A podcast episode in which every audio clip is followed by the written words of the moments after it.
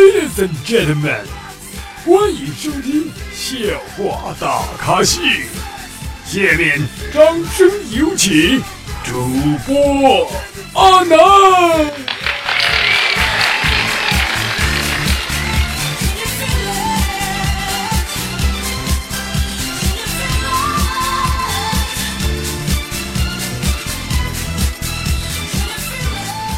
各位听众，大家好，欢迎收听本期的笑话大咖秀，我是主播阿南。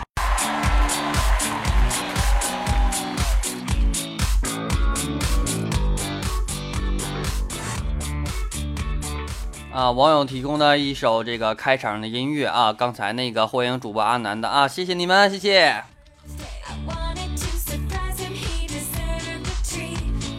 哇哦哇哦！那么今天呢，阿南准备做一期特别的节目啊，那么说一说我们的小猴啊。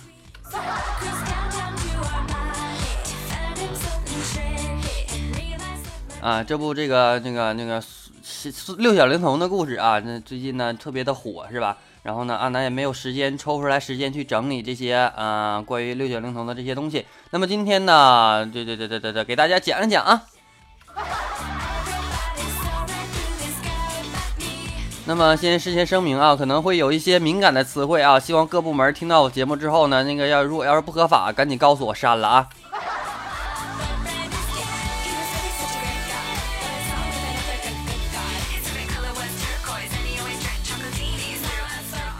啊，那么咱们的套路呢是按照我们的，首先啊，先说一下我们的六小龄童的背后的一些故事。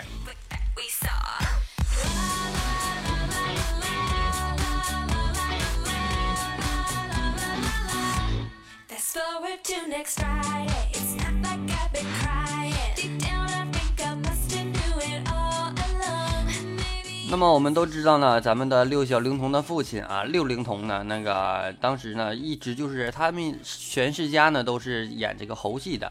那么父亲呢临阵磨枪了，让我们的六小龄童去演这个猴戏。但是呢，在一九八一年，那么中央电视台呢播出了日本拍的电视剧《西游记》。那当时呢，央视呢就认为自己拍的四大名著，并决定呢由资深导演杨洁来指导《西游记》。那么这时候呢，杨洁呢曾在。六十年代，作为戏曲导演给六龄童录过像啊，他觉得呢，如果六龄童年轻二十岁啊，那他最适合演那个孙悟空一角的。但是为什么不请六龄童的儿子来演呢？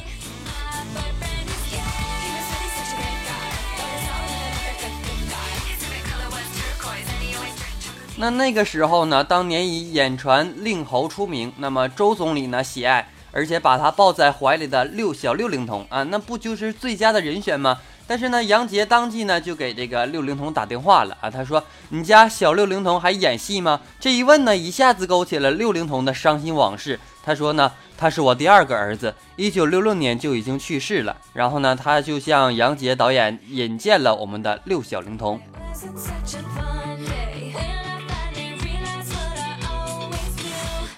那在等待通知的一个多月里面呢，六龄童呢对儿子进行了临阵磨枪式的训练。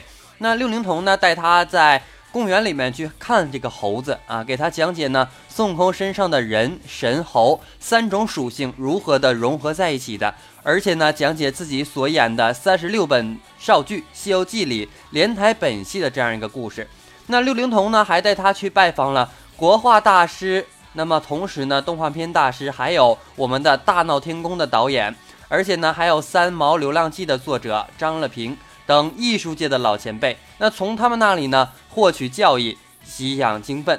那么在张乐平呢为六小龄童专门创作了《西游记》版的三毛流浪记，画面呢是三毛骑着金箍棒啊飞上天，而六海树大师呢则专门为这个六小龄童书写了《西游记之路》的这样一个歌词。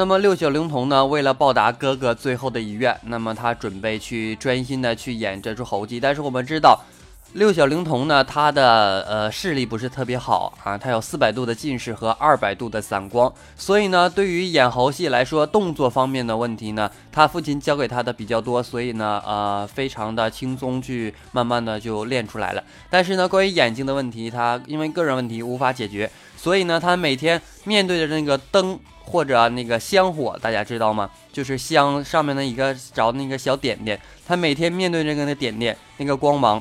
去一直看，一直看，这样很长时间一段时间练下来之后呢，他眼睛特别的疼，但是呢，最后还是练出来我们所看的火眼金睛。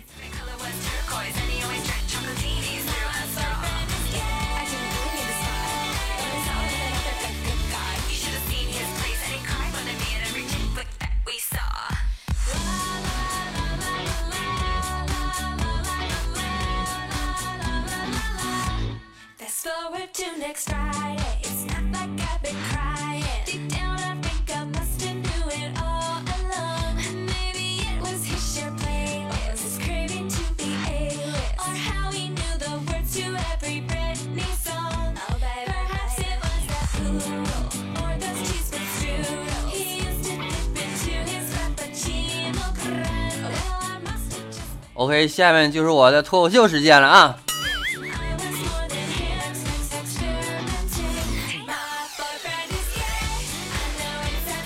其实吧，在这个《西游记》名著当中呢，我就是特别喜欢这个唐僧这个人物啊。为啥呢？因为他就是你就演的特别好。为啥好呢？就是每回都洗澡，大家发现没？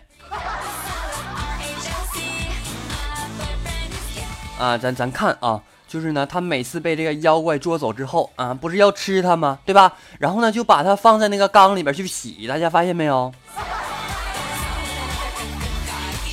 其实吧，你说来也奇怪，你说为那那些妖怪怎么那么那么爱干净呢？然后呢，你就发现每次洗完之后呢，孙悟空就去救去了。你说这是不是特别安排好的？人孙悟空让这以为这师傅累一天了，然后洗洗热水澡是吧？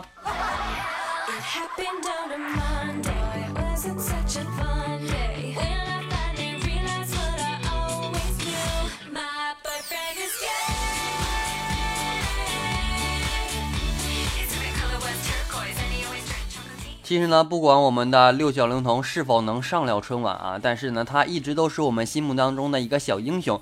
因为我们呃这个时代的人呢，八零九零的这样一代人呢，他就是呃非常喜欢我们的《西游记》这样一个东西，因为。呃，这部剧呢，在寒假、暑假的时候，每回它都会播出，所以对我们的印象是特别特别的深刻的。那么，因此呢，我们呃全国人民呢，很多人都希望我们的六小龄童去真正的上一次春晚。那么，让我们来看一看他六十来岁的猴戏现在还是什么样子。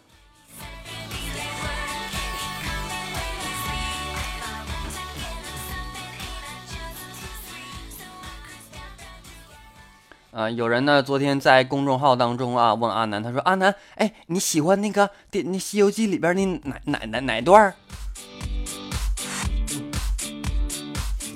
啊，在这里跟大家说一下，其实我喜欢女儿国女儿国那段。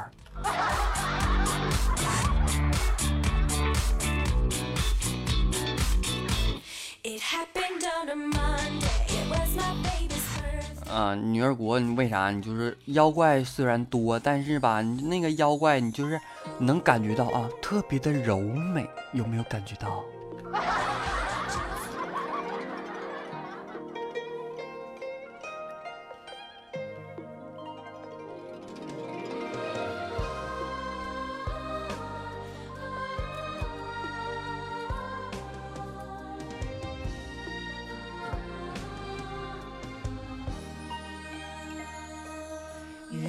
双栖蝶双飞，满园春色惹人醉。悄悄问圣僧，女儿美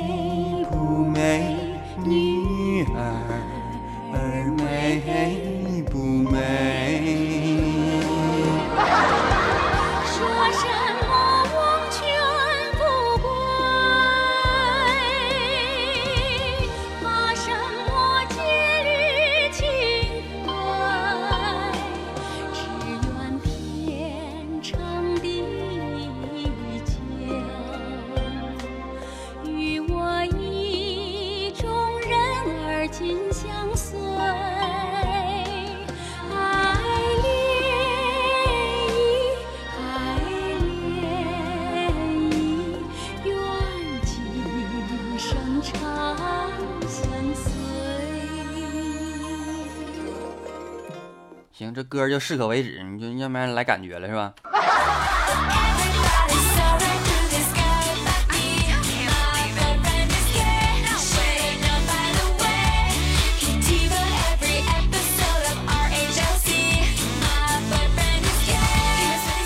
啊，既然说这个六小龄童要要上这个春晚啊，那么阿南就有一个疑惑，你说你说过过几年你的猪八戒能不能上来呢？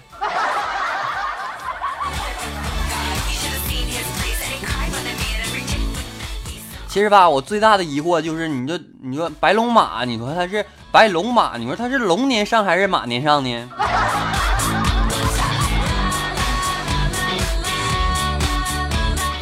啊，前天看一个段子啊，说这个。呃，一个表嫂啊，表表嫂，表嫂啊。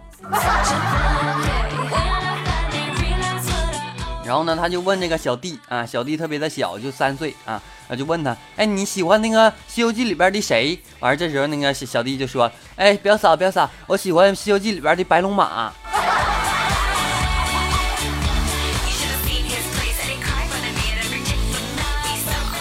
那表嫂说。哎你这孩子就怪啊！你看别人，别人都喜欢你这猴啊，你这猪八戒啊、唐僧啊，你咋喜欢白龙马呢？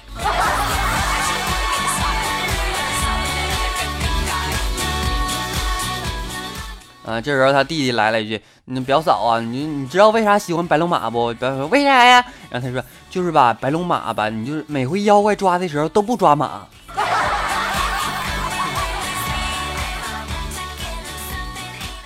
这就是从小啊，就家家里边就惯一种作风，就是你出去啊，注意安全啊，安全为主。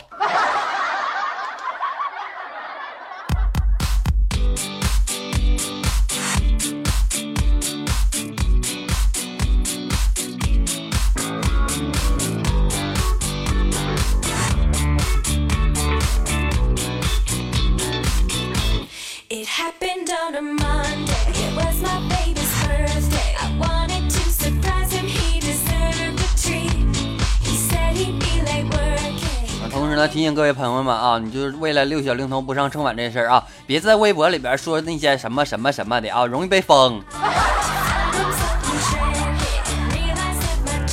你看有的主播呢做那节目就特别就是特别好，大家觉得你就什么话都说，你就到我这我胆小是吧？学精点，你看我有话不说憋着。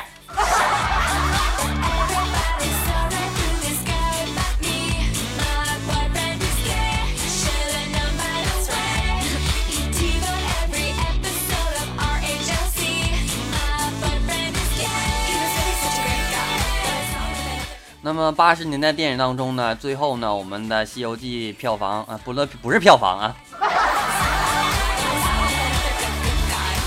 啊，收视率啊特别的高，因为这部作剧呢特别嗯，做工也特别的好，但是呢，它只用了一台摄像机去啊拍了十多年这样一部电视剧，所以说给我们留下的印象是特别特别的深刻的。为啥这地方有笑声？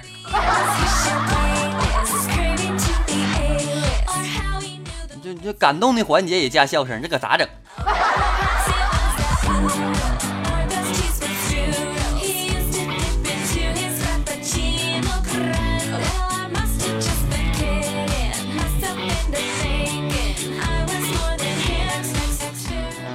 唐长老，唐僧，唐僧嫁给我吧。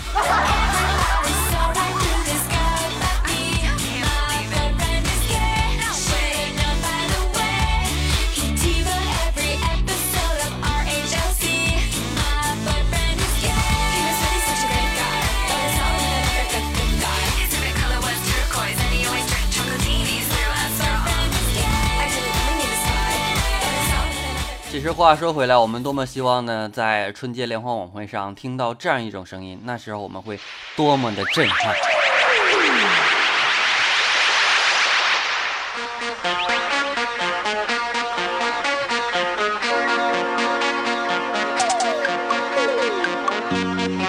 接下来是模拟剧情时间，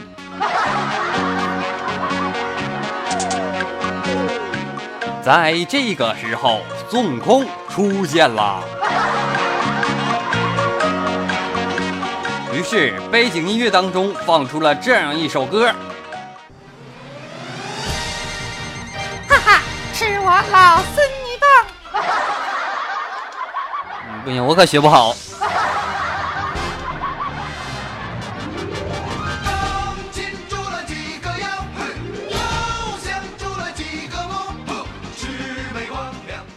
不知道为什么呢？每次播到我们的电视剧，在寒暑假的时候播到电视电视剧电视剧里边播着我们的《西游记》啊，我每次呢都会停下来看看妖怪走到哪了。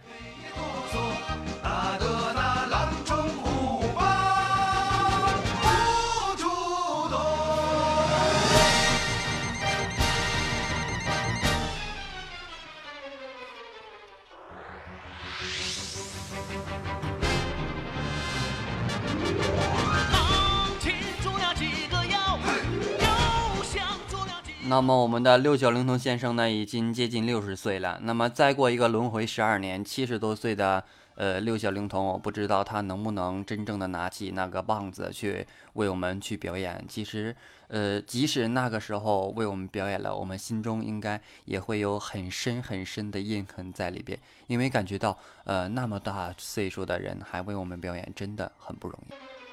那么在节目的最后呢，我们也要祝六小龄童先生能够在今后的生活当中事事顺利，也祝愿他有一个好的身体。那么最后呢，把这样一首《敢问路在何方》送给大家，希望大家能够回顾一下我们之前童年当中的《西游记》。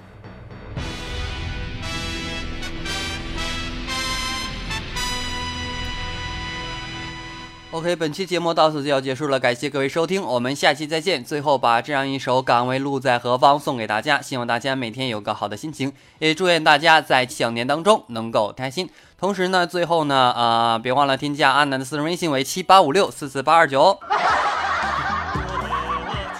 那么我们的公众号已经开通了，搜索主播阿南有个订阅号，点开之后，然后关注一下就可以了。我们每天或者隔一天呢，会发送一些新的新闻以及好玩的段子哦。